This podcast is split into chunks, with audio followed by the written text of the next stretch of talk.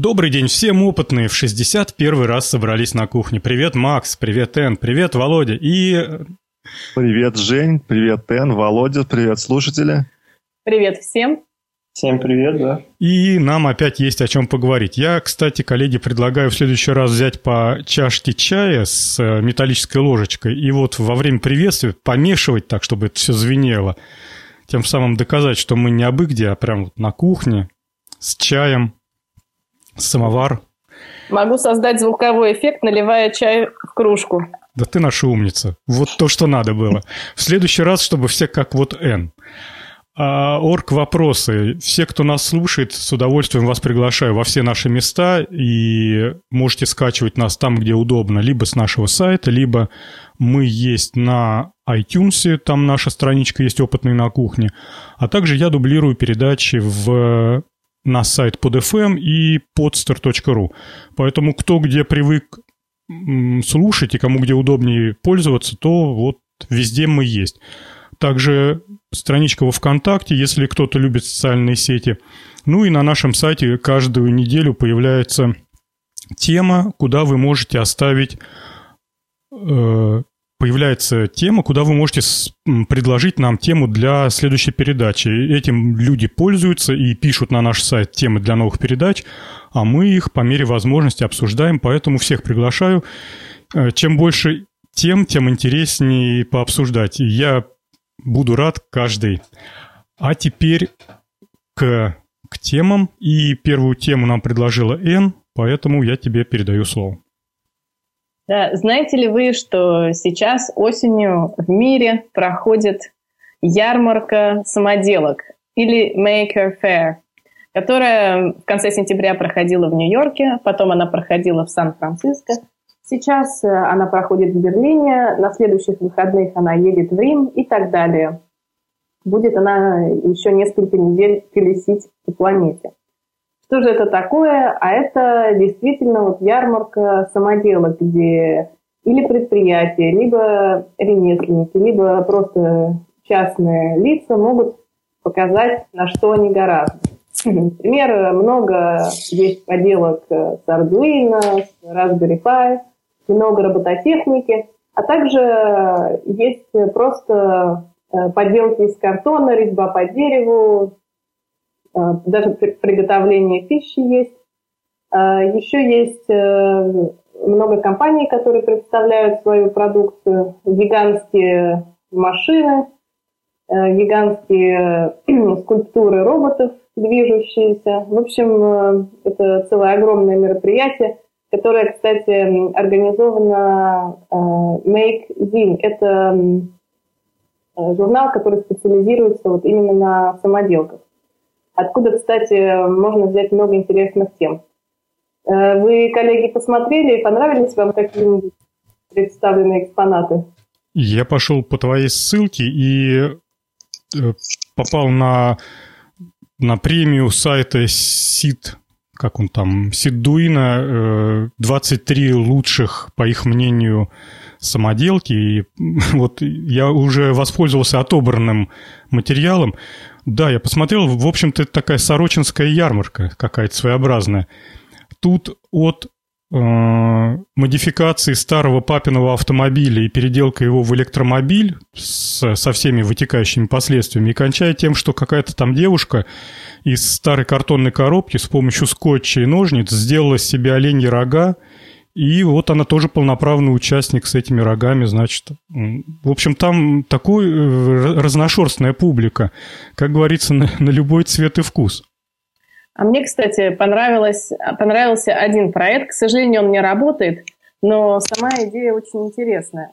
Это группа студенток, которые хотят создать микробный топливный элемент, то есть батарейка, которая работает просто втыкая ее в землю, в грязь и чтобы она смогла заряжать, э, допустим, сотовый телефон. Пока ты болтаешь, э, прицепляешь розетку к телефону и втыкаешь его просто в землю. И действительно, концепт есть такой микробного топливного элемента. То есть они принесли свои маленькие стаканчики с грязью, там даже показали какое-то напряжение. Э, и зачем они приехали на ярмарку? Это просто, чтобы спросить совета более опытных товарищей, как такую батарейку можно превратить в жизнь. Вот это, мне кажется, мне больше всего понравилось. Слушай, Эн, ты, наверное, чем-то задеваешь либо микрофон, либо пальцем по нему водишь. Так. Мне просто сейчас один наушник болтается. Так лучше?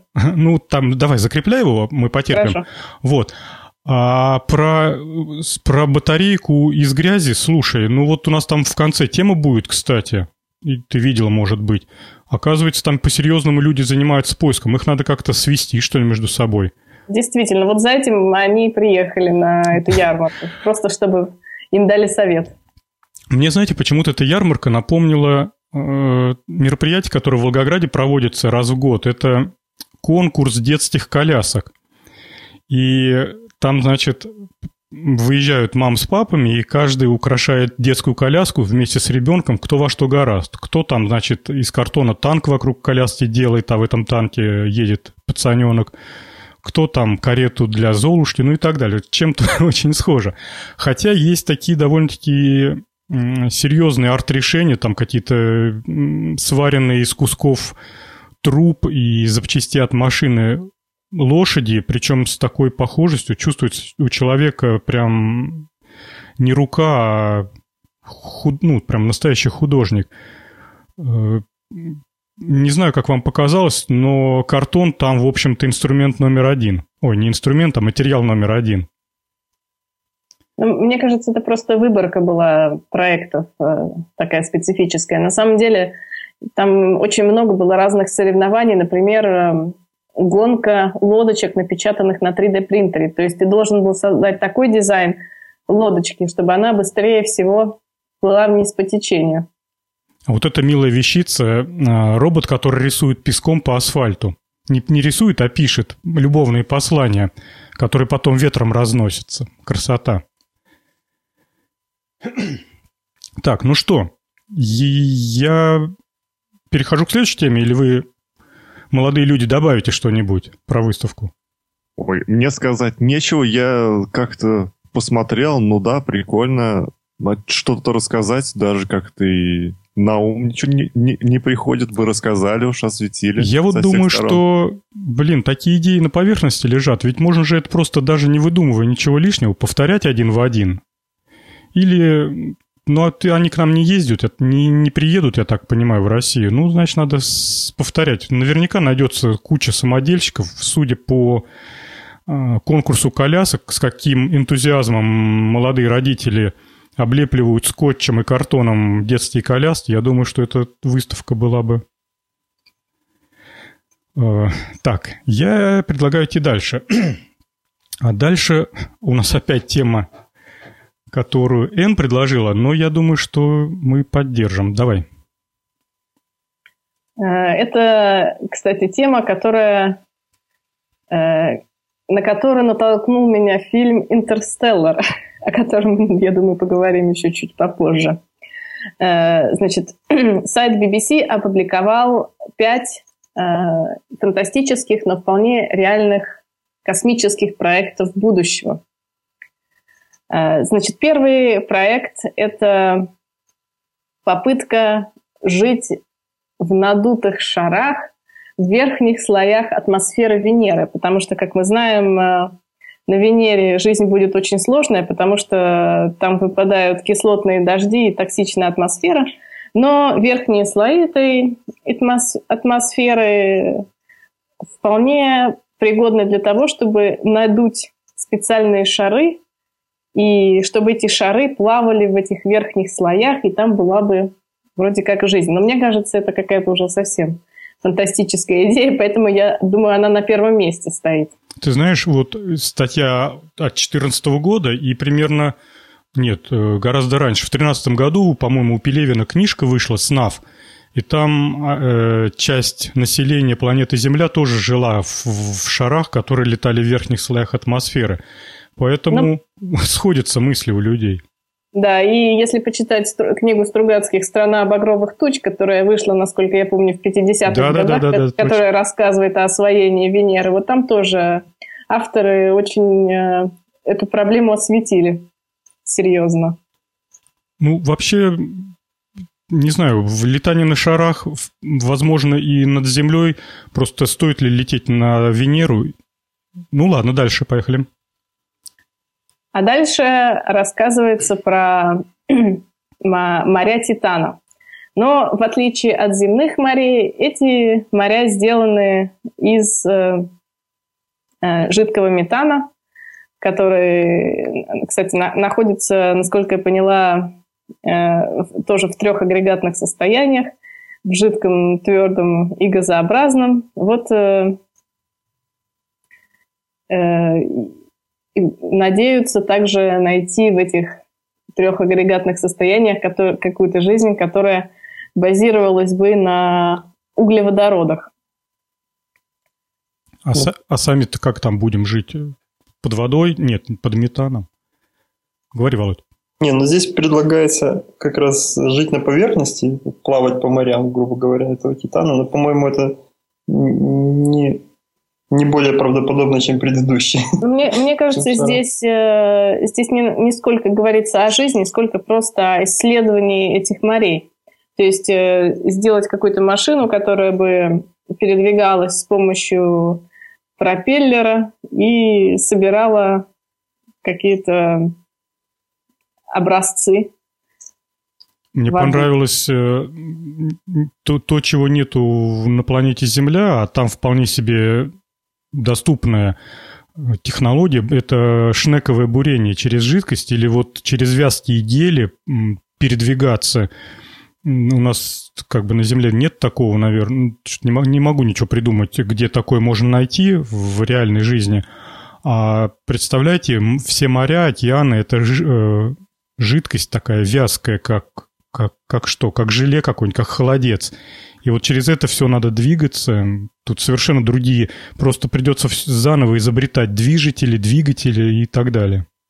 Да, Жень, там движитель тоже наверняка изобретен. Можно э, по таким поверхностям двигаться на шнековом приводе. То есть у машины два шнека, как на мясорубке. Вот когда они э, в одну сторону вращаются, то она вперед едет машину в другую сторону, назад. А если один в одну сторону, а другой в другую сторону, то он поворачивает. Я где-то в Юте видел такое решение.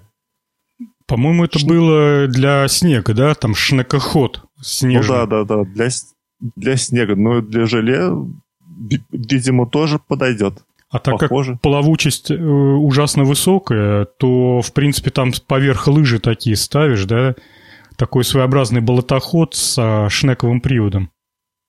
Угу. Но для этого надо атомное ядерное топливо, насколько я понимаю. Потому что если атмосфера состоит из углеводородов, и если там нет кислорода, то двигатель внутреннего сгорания отменяется. Привести туда бактерии, пусть они едят углеводороды, вырабатывают кислород, он собирается в этих, в резервуарах, и будет гореть все. Или можно генератор Капанадзе, Жень. Точно. Слушай, ну вот это другое дело. Наконец-то ему нашлось применение. Так, что у нас дальше? А дальше у нас спутник. Спутник кого? Сейчас. Юпитера. А, давай. Европа. Берет спутник Европы. Спутники, спутник Европы. Там предлагают жить вообще под землей. Это какие-то хоббиты там, наверное. Кругом лед и предполагают, что э, под ледяной коркой, под, под землей будет э, достаточно приемлем, приемная температура, при которой можно существовать.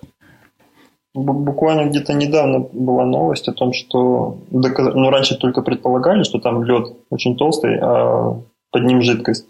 А не так давно все-таки доказали это, увидев выбросы жидкости в некоторых местах, прям фонтанирующие такие какие-то гейзеры на разломах льда. И теперь предполагается, что это одно из самых наиболее вероятных мест в Солнечной системе, где еще может быть жизнь, кроме Земли. Потому что там вода в жидком виде? Да, потому что там вода в жидком виде.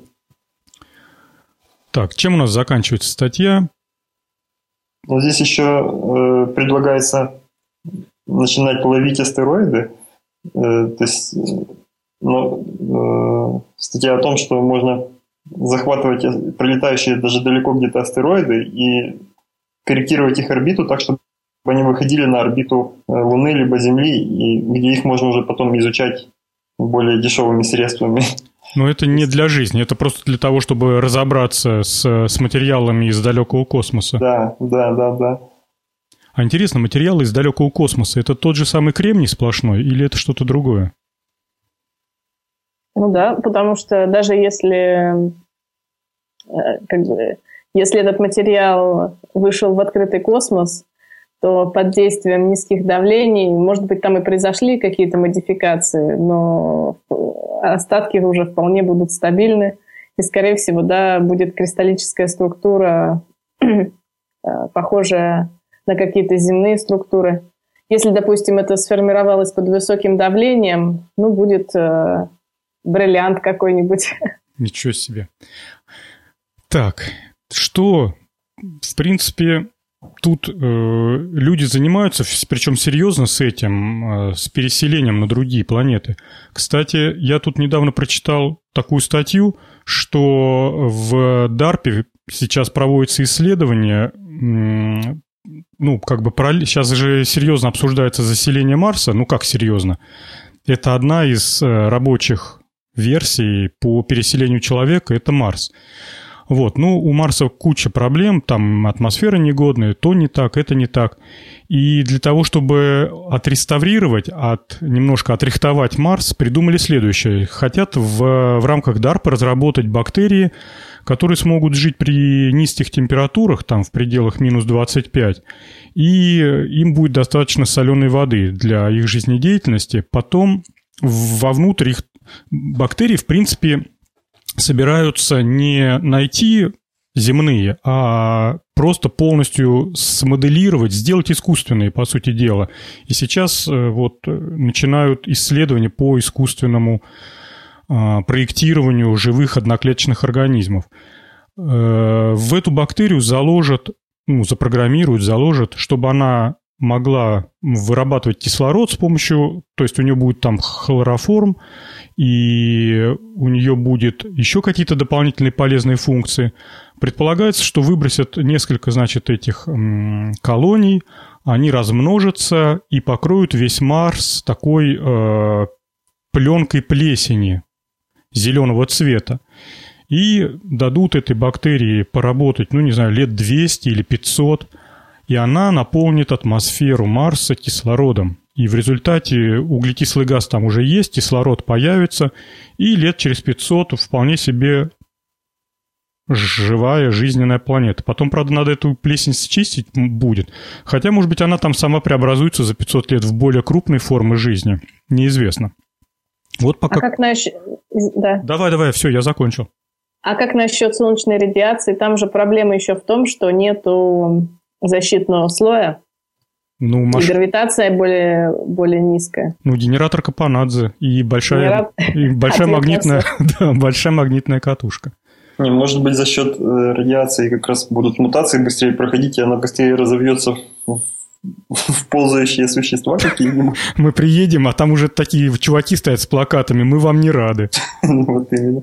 На самом деле, может быть, еще стоит заложить какую-то, если уж мы придумываем сами эту плесень, заложить какую-то непереносимость к какому-то веществу, чтобы потом можно было точечно бороться эффективно с ней. Ну да, побрызгал какой-нибудь там хренью, да.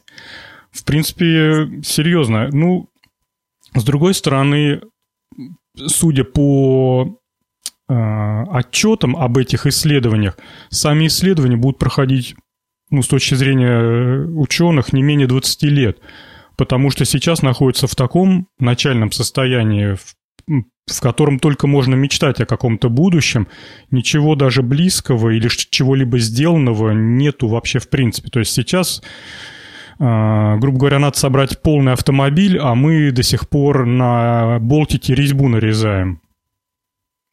Вот как-то так сопо сопоставить.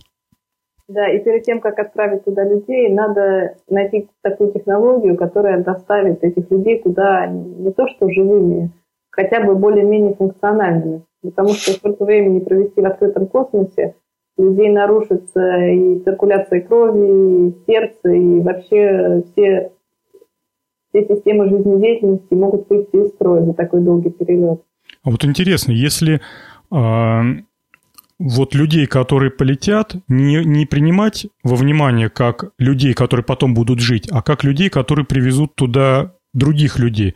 То есть во время полета эти люди, ну, рассчитать время, эти люди размножатся, и туда на планету выйдут уже, ну, такие молодые совсем люди, они же не так сильно пострадают от космического воздействия.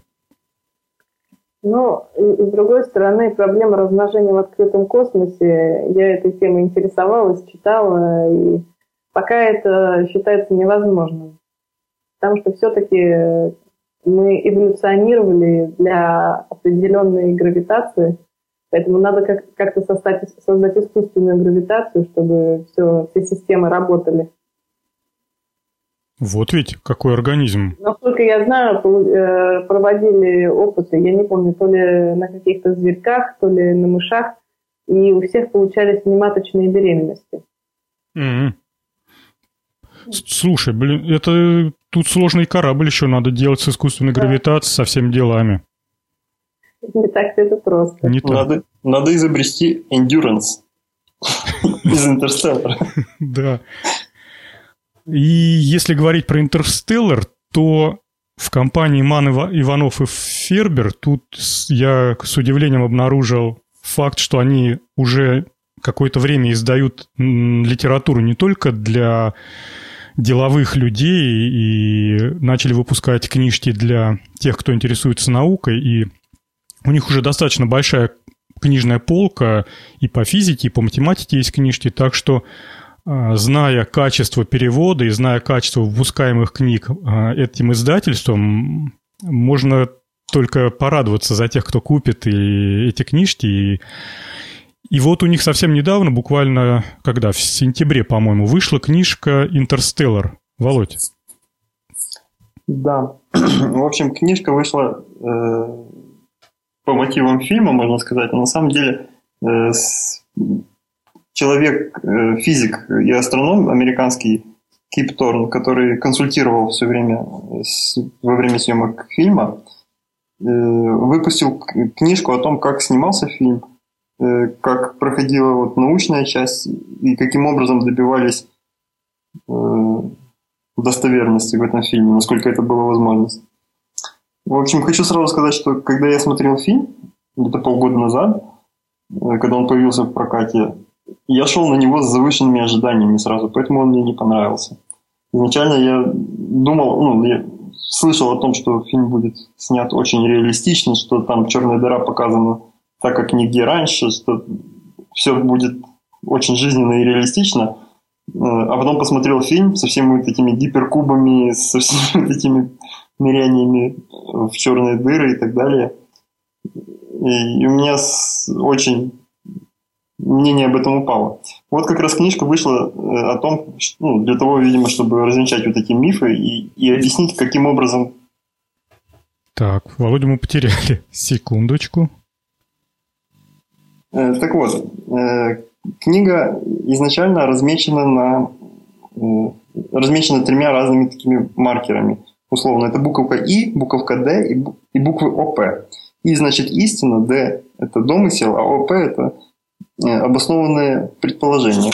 В общем, там, где э, возможно было объяснить то, что показано в фильме физическими законами, ну, наукой, такой, какая она сейчас есть, там было написано, вот все эти абзацы выделены буквой И, и было видно, что там объяснение правильное. И в том числе видно было э, те места, где э, помечены буквой Д, где э, их надо воспринимать как домысел. В частности, э, много вещей были Э, изменены с целью художественного такого восприятия. Например, там, э, когда гравитационные маневры всякие совершаются кораблем, вот эти э, гравитационные прощи, так называемые, там нужно было вставлять черные дыры, вокруг которых они разгонялись, потому что таких скоростей не, не, другие объекты не дадут. Вот, но э, все-таки режиссер или сценарист, э, когда принимали вот эту версию научную, они сказали, что две черных дыры в одном фильме нельзя, э, зритель запутается, там пускай будет нейтронная звезда, допустим. На это шли и, в общем, с этим мирились, и поэтому фильм до конца достоверно воспринимать все-таки нельзя. Вот. Столкнулись, и... столкнулись интересы ученых и гуманитариев. Да, ну, насколько я понял, там даже если э, пренебречь тем, что э, хотели туда привнести э, сценаристы и для красоты сюжета, все равно вот весь сюжет поддержать физикой невозможно, все равно бы вот этот домысел остался в книге, и он как раз в книге виден. Вот. Э, ну, в общем, складывается впечатление, что э, сценаристы говорили, что нужен нам вот такой-то эффект, вот нам нужно, чтобы на этой планете время шло один час за 7 лет на Земле, и физики после этого садились и придумывали этому объяснение, как это можно доказать. С успехом? Или когда как? Опять. А, Макс, давай ты добавляй пока. Володя опять от нас ушел? Пока не знаю. Хорошо, я вот что хочу сказать. Э, фильм мне понравился. И как раз я его смотрел тогда, когда у меня было настроение такое космическое. Я э, как раз читал сайтик э, про там пульсары, нейтронные звезды, все вот эти бескон... о, бесконечности Вселенной. И вот после всего этого Интерстеллар мне как-то понравился. Хоть он идет три часа, я, честно говоря, фильмы, которые идут два часа, уже не смотрю, потому что слишком долго. А тут я три часа досмотрел. Вот. И э, после этого фильма мне было очень интересно прочесть эту книгу. Я ее прочел между делом дня, дня, дня наверное, за три. Э, и очень э, понравились все ее разделы. Читал, читалось почти что на одном дыхании. И я бы хотел сказать то, что наверное, будет глубоко и многозначительно. Коллеги, у кого из вас была э, квантовая механика или, может быть, квантовая электроника? Квантовая ну, химия. Квантовая химия была. Но тут у меня была э, э, квантовая механика и квантовая электроника. И есть такое мнение, что вот эти всякие сингулярности, многомерности, это все э, лезет. Вот почему. Э, у, у, у, у науки оружие изучения это предел. То есть производная это предел, интеграл это тоже предел, но определенный такой. И существуют э, дифференциальные уравнения, интегральные, ин, интегродифференциальные. И, и все они очень большие и очень страшные. А, а, особенно э, в теоретической физике они часто не умещаются поперек листа А4, а только вдоль. То, то есть довольно внушительно. А, у хирурга есть Э, разные скальпели, чтобы э, делать операции. То есть их целый, целая куча, там, наверное, штук 10, э, наверное, около 10. То есть у, не, у него для разных задач разные инструменты. А у нас только один из, инструмент – это предел, и мы везде лезем. И если лезть им куда попало, то мы можем получить странные данные. И вот эти многомерности, возможно, это как раз а, а, ответ, отголосок такой на наш э, слишком грубый инструмент. Так что, возможно, все, все вот эти э, э, сингулярность и показанные черные дыры, это не, реально так они не, вы, не, выглядят, не выглядят, а это про, просто такой э, баг нашего инструмента, который мы начинаем изучать. Что скажете, коллеги? Я скажу, Макс, это было круто. это надо речь вырезать и отдельно опубликовать на нашем сайте в разделе «Золотая полка». А, Володь, ты хотел добавить? Да, что-то я со скайпом воюю, он меня выкидывает все время. это, как это? Э, надо придерживаться регламента, да, там? да, видимо, говорю что-то не то. да, я услышал только конец фразы э, Макса. Вот. Ну, да, видимо, черные дыры сейчас ну, их точно никто не видит, пока их только косвенно обнаруживают из-за там, гравитационных линз всяких. Это, кстати, тоже очень хорошо объяснено. Вообще хочу сказать, что в книге э, ее можно воспринимать как вот учебник по астрономии, э, причем довольно-таки полный. Там на хороших примерах, в том числе с ссылками на действительно исторические, в истории там уже открытые всякие факты, показаны ну, большинство того, что нужно знать астроному, вот, начинающему или там, хотя бы человеку, интересующемуся астрономией. Вот. Ну, несмотря на то, что, конечно, часть там есть домыслов, их можно просто читать как увлекательное э, объяснение. Еще хочу сказать, что книга э, довольно-таки э, дотошна. В книге разобраны все моменты. Это не только касающиеся астрономии, но там также э, рас, рассказано, как ученые собрались просто, чтобы начать выяснять, какой сценарий наиболее правдоподобный для того, чтобы перевести Землю вот в такое состояние, в котором она там в фильме показана, что урожая нету, что там э, какие-то э, паразиты атаковали урожай так, что люди людям сложно жить стало на Земле, что, ну, в общем, что им нужно искать другое место в космосе где-то. Э, плюс там э, есть объяснение таким вещам, как, например, вот когда они были Э, на планете освещение. Откуда могло быть такое освещение, как в фильме? И там всякие теории, скорее всего, аккреционный диск вокруг черной дыры, он светится, он там из разогретой материи. Значит, надо было находиться на таком-то расстоянии от вот этой черной дыры, чтобы освещение было именно таким, как в фильме. Короче говоря, они педанты такие. Да, заморочились очень основательно, ну, можно сказать.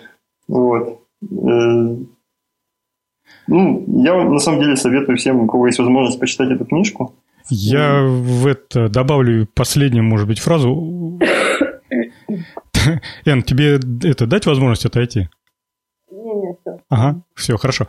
Э, я добавлю, может быть, последнюю фразу. Э, то, что подержал ее в руках, бумажную книжку. Э, она еще издана очень красиво, полиграфически. Там, конечно, классно, картинки цветные. В общем, книжка хороший подарок будет. Я предлагаю двигаться дальше. Следующая тема у нас с вами, я тут вот... Хотела, можно 5 копеек? Да, конечно, конечно, без вопросов. Давай. Я хотела просто поддержать Макса в его речи. Сейчас э, все физики бьются над созданием так называемой теории всего, то есть теории, которая объясняла бы и законы субатомных частиц, и процессы, которые происходят в космосе. Но пока что такой теории не найдено, и поэтому существует огромное множество теорий, с помощью которых можно как-то науку за уши притянуть э, к режиссерской задумке, которая была в фильме «Интерстелла». А по поводу самой книги, мне кажется, автору надо было просто написать научно-популярную книгу о черных дырах, потому что эта часть была читать очень интересно. А то, что было отмечено как домыслы, то есть те части, где науку притягивали за уши, вот это мне, если честно, было читать уже гораздо менее интересно. Что я сказать хотел. Ну, там в книжке даже э, понятно было видно, когда они апеллируют к теории относительности, а когда им неудобно, они начинают вспоминать квантовую гравитацию, квантовую физику, в некоторых, мест, в некоторых местах упоминают о теории струн как возможное объяснение чего-то там. То есть действительно прыгают с теории на теорию. действительно притягивает за уши уже сценарий. Так, ну я думаю, что все высказ... высказались. Ага. Я тут э, так получилось, что завяз на курсах по генной инженерии, мне было это ужасно интересно, и э, проходя их шаг за шагом, я нат, наткнулся на такую интересную организацию, которая называется iGEM. Это интернациональная генная, генно-инженерная, не знаю что, машина. Н. Не знаешь? Ну ладно, неважно. Да, генная, инженер... генная инженерия машины, да. Вот, это генная инженерная машина. Эта организация а, уже давно достаточно, с 2003 года, проводит ежегодные соревнования а, по среди студенческих команд по а, сборке разных молекул ДНК. И вот уже в 2015 году принимало участие 280 команд. По-моему, если я все правильно понимаю, у нас есть команда одна питерская, я смотрел на карте, и наши тоже туда ездили. Все это выглядит достаточно интересно. Каждая команда приезжает со своим проектом и его защищает а, перед, судьи, ну, перед судьями, плюс есть какие-то там турнирные соревнования, которые решаются по заданиям. И вот за эти, сколько там получается, 10 лет э, команды сделали кучу проектов, например, всякие диагностические системы, сделали топливные ячейки из живых клеток, вот то, о чем Энн говорила. Причем вот этот проект топливные ячейки из живых клеток, он на таком серьезном уровне, они там прорабатывали и э, генную модификацию кишечной палочки, чтобы она была более продуктивна при выработке электроэнергии, ну, то есть при создании разности потенциалов, и решали огромную проблему по передаче э, этого, этой разности потенциалов от, э, от одного электрода к другому электроду, потому что, ну, там проводимость низкая всех этих сред. И все это решалось именно путем э, генной модификации. Э, потом, ну, как в качестве примера еще можно привести проект по переработке отходов, когда разрабатываются бактерии, которые пожирают что ни попадя, и в результате получаются там какие-то более простые для природного разложения вещества – для для возможности принимать участие, там надо подавать заявку на сайт, вот этот на сайт iGEM, и э, команда, которая приезжает, она получает в свое распоряжение целую библиотеку, их как тут называют, стандартных, стандартных систем, то есть они как из кубиков, как из кубиков Лего собирают э, то, что им надо, в, ну, в, конечно, соблюдая определенную технологию, но тем не менее – и в... что я хотел добавить? Э, на сайте присутствует вот та библиотека, которая которая, которая находится в распоряжении команд. И, как я понял, можно даже заказывать эти элементы для, ну, вот по почте для себя, чтобы там в домашних условиях экспериментировать. Читая проекты, меня очень порадовало порадовал серьезный подход э, к безопасности у всех команд. Например, вот та команда, которая разрабатывала бактерии для топливного элемента, для производства электроэнергии, она там предусмотрела при, при модификации вот бактерий, она заложила а, ну, вот в геном этой бактерии такие кодовые последовательности, которые убьют эту бактерию в том случае, если она покинет ну, какую-то среду определенную. А эта среда, я так понял, в природных условиях не встречается. То есть, если вдруг бактерии совершат побег, ну или банк разобьется где-нибудь в неудачном месте, то самое страшное, что может случиться, эти бактерии поживут там, ну не знаю сколько, полдня, и прекрасно себе сдохнут. И помимо всего этого, то есть несмотря на, вот на такой подход, там еще там несколько контуров защиты, все это очень прочно радует то, что такой ответственный подход э, к распространению. В общем, для меня это было достаточно интересным открытием, и я еще сайт до конца не изучил, но он настолько огромный, там везде ответвления, входишь в любой как бы этот проект и начинаешь лазить по ссылкам. В общем, меня это сильно впечатлило.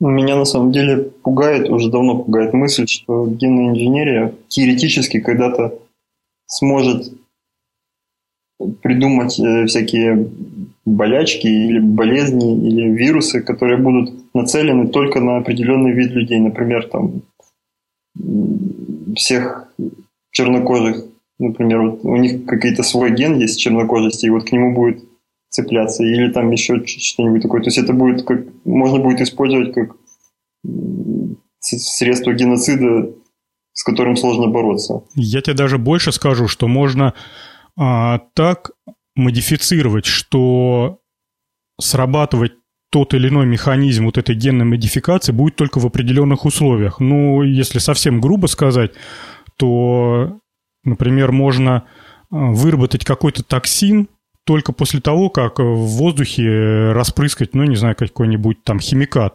То есть над городом пролетает самолет, разбрызгивает химикат, и э, начинает работать э, производство определенного белка, который до этого спал и никому не мешал абсолютно. То есть человек жил и понятие, и вдруг человек сам себя начинает отравлять, и все, и кранты.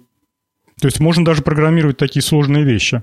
И самое главное, а, в реальной живой природе это прямо сейчас работает. Там вот в качестве примера приводилось а, у, у клеток э, есть э, чувствительность к лактозе. Вот, и когда она повышается, то, в общем, там для переработки разных видов углеводородов, там лактозы или сахарозы, используются разные белки.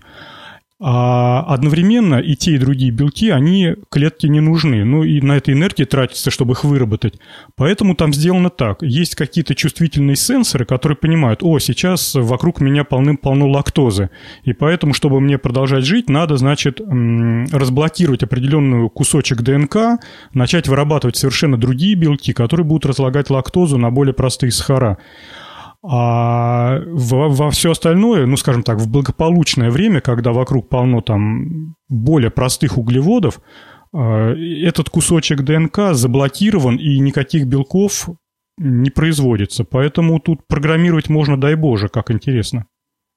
Интересно-то интересно, но страшно, что это начнется использовать, начнут использовать когда-то в плохих целях. Могут, вот я только что подумал, могут загнать людей в какую-нибудь там шахту, их заразить чем-то, что при выходе на свет солнечный они начнут там умирать. Они обязаны будут там жить и работать, потому что им делать нечего, выйти не могут.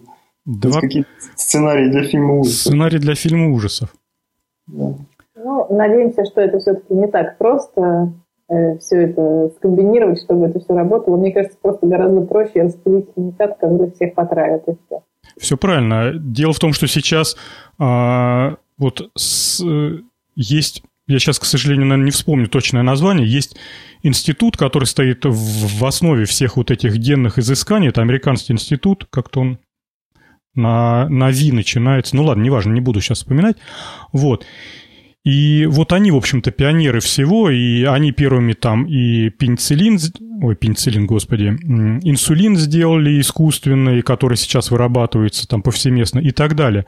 Так вот, совсем недавно им удалось э, пересобрать полностью геном э, э, дрожжей какой-то там, какой, какой, какого-то, каких-то дрожжей. Так вот, э, не вдаваясь в технические подробности, все равно я там половину не понимаю и не помню. Я запомнил цифру. Вот этот проект обошелся в 40 миллионов долларов. И результатом этого проекта было просто доказательство. Вот смотрите, у нас вот колония выжила, и это, скорее всего, наши дрожжи, которые мы модифицировали. То есть никакой практической ценности о том, что теперь давайте булки печь, э, теперь можно там в космос полететь с химикатами, с реактивами, а прилетев на другую планету, пересобрать там нужные дрожжи, они будут э, там, ну, делать то, что нам нужно. Это пока это какие-то сумасшедшие. Тут нужны технологические прорывы. Хотя, судя по рассказам преподавателя, сейчас очень быстро наращивается скорость вот проведения реакции. Всякие придуманные скоростные ну, вот, скоростные способы э, генерации вот этих цепочек ДНК и так далее. То есть вполне возможно, что сейчас как бы вот в самом таком они в рабочем состоянии. Скоро, скоро все понапридумывают. Но очень дорого, нереально дорого все сейчас. Я хотела добавить, э, я прочитала, какие были проекты э, в конкурсе. И мне больше всего понравился китайский проект, который назывался «Бактерии, которые помогают перерабатывать алкоголь». То есть людей, которые, у которых, допустим, есть какие-то проблемы с перерабатыванием алкоголя, они могут просто выпить чашку петри бактерий, и бактерии содержат ферменты, которые э, очень даже запросто расщепляют молекулы алкоголя и, собственно, помогают от него избавиться. А в эти бактерии запрограммировать кусочек э, последовательности кодовой э, чувствительности к какому-нибудь антибиотику слабому, и потом выпиваешь еще таблетку антибиотика, и, и все эти бактерии подыхают. Отлично. Так что... Но, а смысл тогда пить их, если алкоголь люди пьют для того, чтобы он наоборот возымел эффект, но для того, чтобы бактериями переработался, и ты его не заметил. Ну, вот представляешь, тебе надо... Совсем нету извините, я перебиваю, если у людей совсем нет фермента, то э, э, алкоголь просто становится токсичным для всего организма. Ага. То есть это чтобы не было неравенства. Алкогольного неравенства на Земле не должно быть. Я, да. я, я, так что и китайцы с этим вот предприняли самые прямые э, попытки. Ну, у китайцев же проблема, они действительно много не умеют. Ну да, и у этих, э, насколько я помню, у Чукчи тоже проблем с алкоголем серьезные. Они прям на него подсаживаются мгновенно. Кружку выпил и наркоман алкогольный. Да. А тут, в общем, таблетку принимаешь, и все, и как человек. В общем, интересная, интересный конкурс, вообще интересная тема. Вообще, я все больше и больше склоняюсь к мысли, что наше будущее – это химия. То есть все как бы современная электроника, там, автомобилестроение, оно себя уже выработало за эти сотни лет. А вот то, что сейчас передний край и вообще то, на что будут пальцем показывать лет через 20, это вот как раз, мне кажется, где-то вот на срезе химии, биологии. Ну ладно, может быть, я ошибаюсь. Может быть, все так и будут продолжать тыкать пальцем в очередной автомобиль BMW. А я предлагаю переходить к следующей теме. И, Володя, ты нам нашел виртуальную реальность? Давай. Да. Э, в общем, тема звучит, как японцы научились щупать виртуальную реальность. Э, один японский э, стартап придумал такую специальную манжету на предплечье, одевающуюся, которая может воздействовать и принимать сигналы от мышц в предплечье, которым ну, Известно же, что мышцы, которые управляют нашими пальцами, они находятся не в пальцах, а вот именно в предплечье, потому что в пальцах места не было бы, они бы не были такими подвижными и тонкими.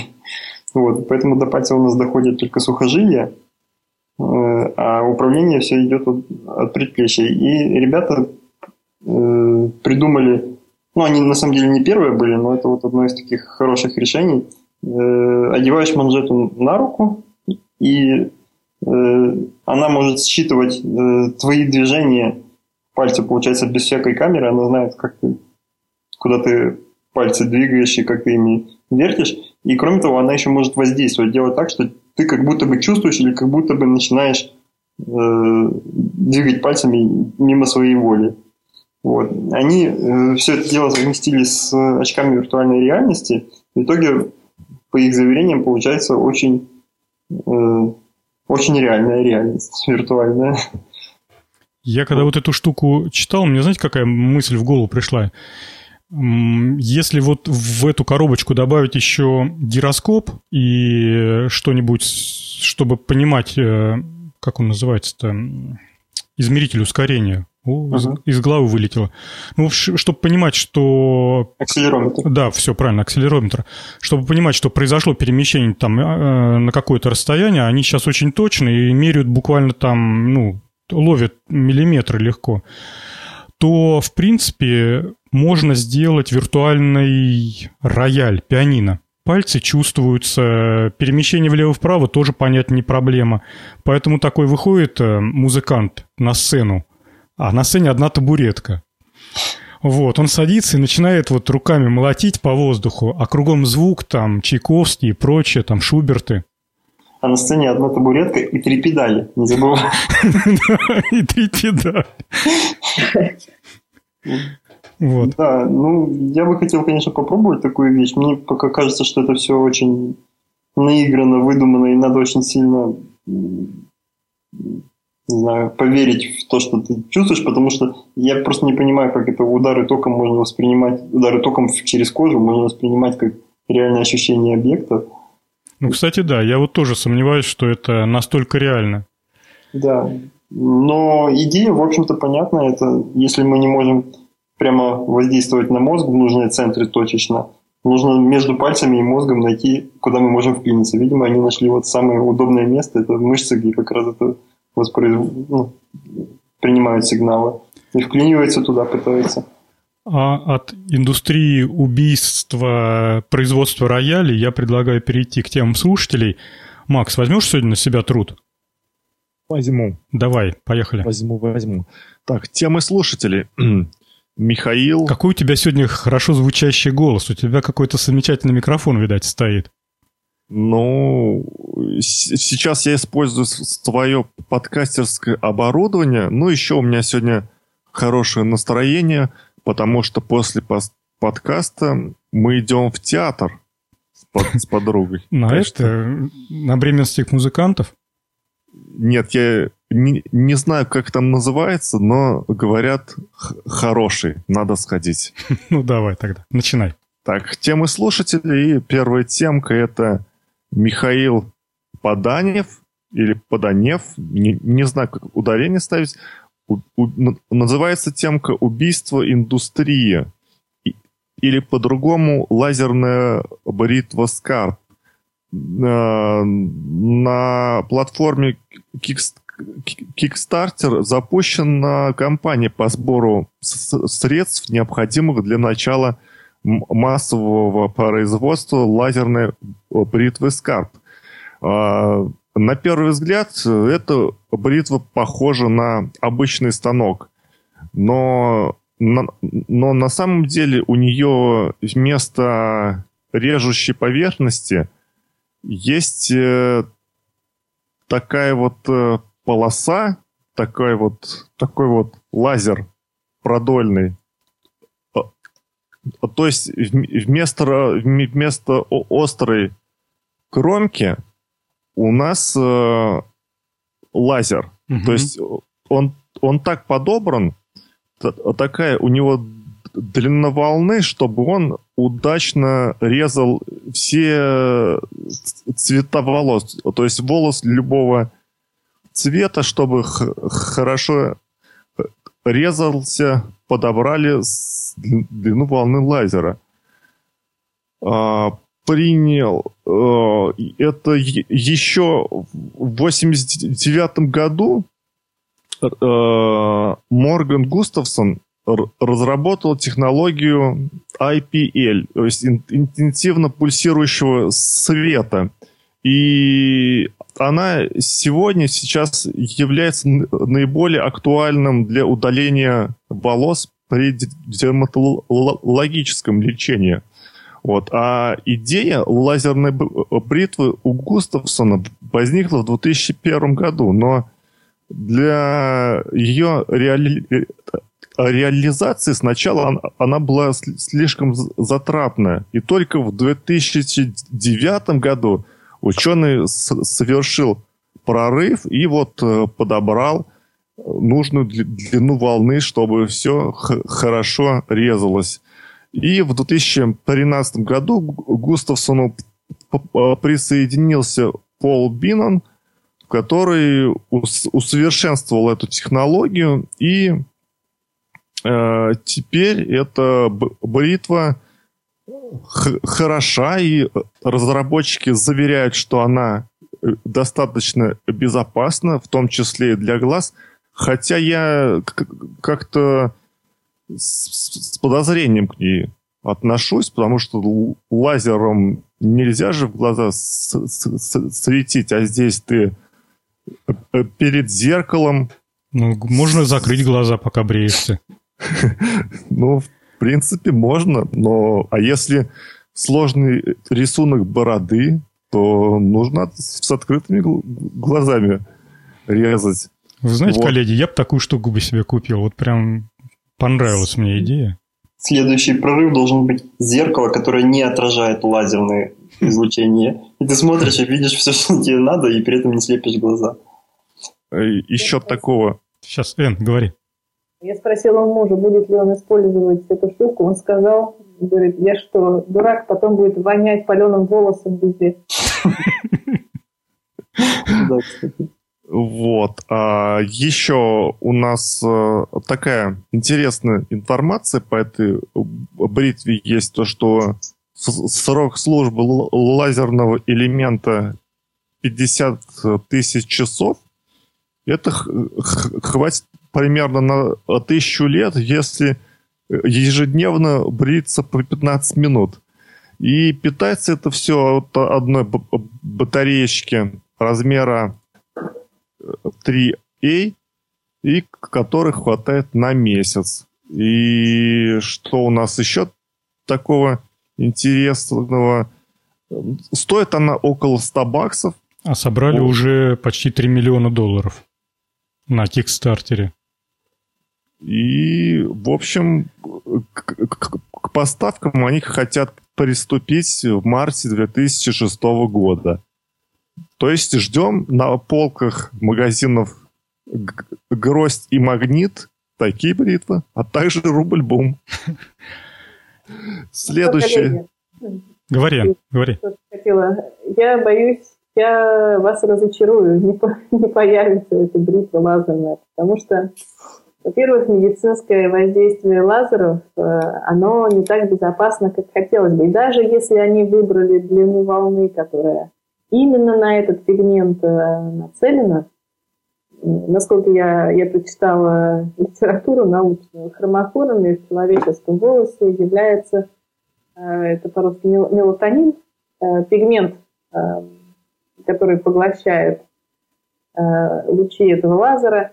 И те лазеры, которые сейчас используются в медицинских технологиях, они до сих пор, насколько я поняла, борется вот с отрицательными эффектами, то есть последствиями воздействия лазера, например, разрушение ткани, покраснение кожи, ощущение жжения. Но если они действительно изобрели такой лазер, который этих последствий не имеет, это они совершили прорыв э, в медицине большой. И второй момент, э, это то, что вы представляете мощность э, лазера, которая должна быть, чтобы срезать волос, чтобы получился такой сильный термический эффект. И я, если честно, я не знаю, какая, какая мощность должна быть у, у лазера, чтобы такой эффект произвести, и действительно, может ли он работать от простой батарейки. И еще один момент, э, не показан ни один э, а, ни один прототип вблизи. То есть были показаны какие-то прототипы, которые разрезали волосы, которые уже оторваны от человека, приклеены на скотч, но никто не брился. Никто из изобретателей, да, не отважился. Это тоже вызывает подозрения. Ну просто что... у них уже вся морда, знаешь, такая покоцанная, порезанная, не фотогеничная уже. Да, и якобы, как, обычно, когда изобретатель говорит, я не могу вам показать прототип, потому что я боюсь, вы украдете мою идею, а, в 90% случаев это потому, что идей просто нет. Э, допустим, если ты покажешь прототип, ты же все равно не будешь показывать, как она устроена внутри. Просто покажите, как она работает. Слушай, насколько я знаю, правила Кикстартера, если они не смогут отдать а, изделия в обещанные сроки, то деньги, по-моему, надо вернуть. Хотя, не знаю, может быть и не так. Ну, в общем, если это просто очередные хай-тек жулики, то они большой куш сорвут. Почти Давайте 3... в марте вернемся к этой теме. Да, надо поставить себе в расписание и посмотреть, что будет в марте. А наверняка... Говори, Макс. В общем, в марте 2016 года внимательно смотрим на полках в магните нашу бритву. Так. Так, я продолжаю. Да, следующее. Макс, а можно я прям два слова скажу, и ты давай, продолжишь? Давай, ага. Следующую тему нам подбросил э, наш новый слушатель Виталий. Я ему хочу выразить огромную благодарность за его просто интереснейшие комментарии на нашем сайте. Человек э, близок к к, к исследованиям по воздушным потокам, к авиации. Не знаю всех подробностей, надеюсь, что когда-нибудь Виталий найдет возможность прийти к нам в гости, но то, что он рассказывал в комментариях, это, конечно, огромное спасибо и поклон, и многое расставил на место. Мы, коллеги, с вами по некоторым вопросам косячили по-черному. Давай, Макс, поехали. Хорошо. Ну, в общем, темка от Виталия вертолет с 54 бинтами. Я подумал, зачем столько винтов? Куда? А оказалось, э, винтики маленькие, э, их много. Чтобы создать подъемную силу э, и поднять человека, понадобилось 54 маленьких э, винта. Цена этого вертолета условно скажу, ну, на вертолет, в общем-то, похоже. А, около 6 тысяч фунтов. И у меня вопрос, как, как он им управляет-то? Столько, столько много винтов. А, на видео он просто поднимается метра на два, наверное, над землей, вверх-вниз, и все. Я не, знаю, жизнь, жизнеспособна ли эта идея для чего-то ее использовать. Ну, не Тут, знаю. Макс, похоже, заложили идею квадрокоптера. Вот эти четыре винта позволяют маленькой пластиковой штуковине летать в любом направлении. Вот. И как бы математику квадрокоптера за эти вот там 3-4 года отточили до такой степени, что сейчас, в принципе, знаешь, Э, покупаешь набор там двигателей, программы лежат на гитхабе, ты скачиваешь вот эту вот математику непосредственно управления всеми двигателями, и у тебя там вполне летающая моделька. Вот. А собрать какой-то с вертолет, который поднимет человека, ну, вот прям вот настоящий вертолет в классическом понимании, технически нереально сложно, потому что, ну, вертолет это такая там сложная конструкция управления лопастями несущего винта, автомат перекоса там. Да, да, да. Там, там, там а, конструкция вот этого управления вин, э, лопастями, она сама по себе нереально сложная техническая и технологическая задача. Где ее ты на кухонном столе напильником, что ли, сделаешь? А тут все оказывается технологически очень просто. Заказываешь из Китая 54 электромоторчика. А, под сиденье, куда ты потом сядешь, ставишь аккумулятор автомобильный микроконтроллер, там, ну, я утрирую, конечно, ну, пусть там та же самая обычная ардуинка какая-нибудь, либо что-то посложнее. Куча проводов, программа скачана с гитхаба, и вот ты уже... Летчик. Да, ты, да, уже вышел во двор, сел и к бабушке полетел на выходные. Так что тут вот э, доступность, она дорогая штука получилась, но доступность с технической точки зрения. Раньше строили дельтапланы, а теперь вот из Китая заказали вентиляторы и полетели винты. Тут ну, интересный факт. А, сейчас я скажу, тут интересный факт. Мне, как бы, знаете, такие люблю технические изюминки.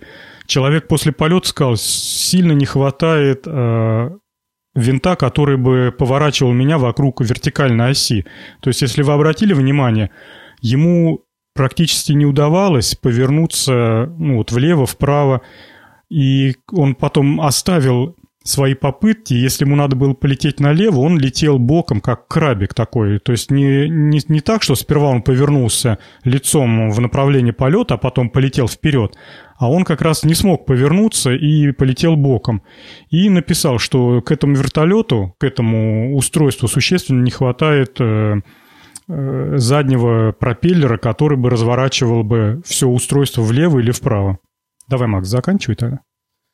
Ну, в общем, скажу я вам, мне он не понравился внешним видом. Там интересная такая, э, как сказать, защитная оболочка для головы такая смешная в виде корыта такого прозрачного.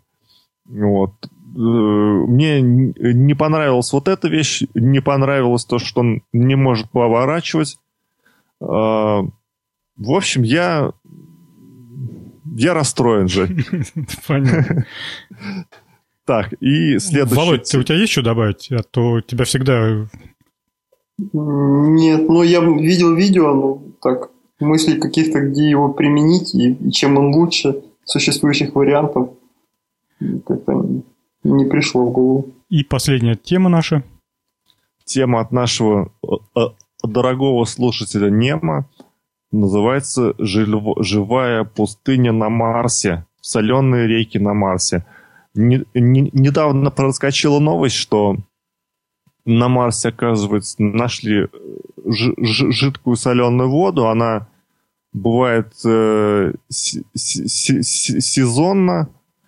Э, и недолго. И э, реки эти отли, отличаются небольшими размерами. Я вспомнил, у меня была книжка в детстве, называлась «Солнце и его семья». И там еще а, она была выпущена в то время, когда еще спутник не запустили.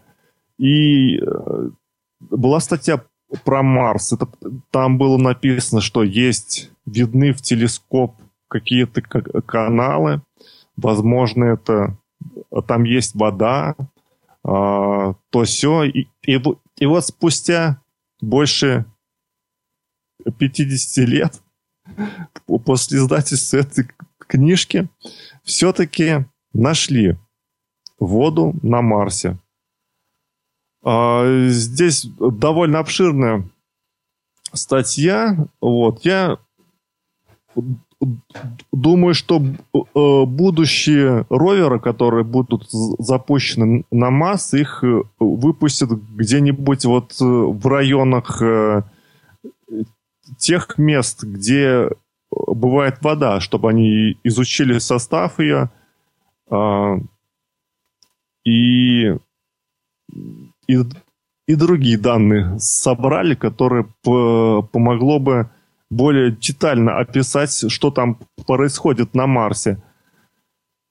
Собственно, я, я рад этой новости, рад, что мы двигаемся вперед и желаю всяческих успехов исследователям. Я вот что думаю, что эти вот дарповцы как, как это, как в воду глядели по выводу бактерий, то ли они уже это заранее знали, а это просто новость выкинули чуть попозже, то ли как-то уж больно они компактно выходят, новости, имеющие влияние друг на друга.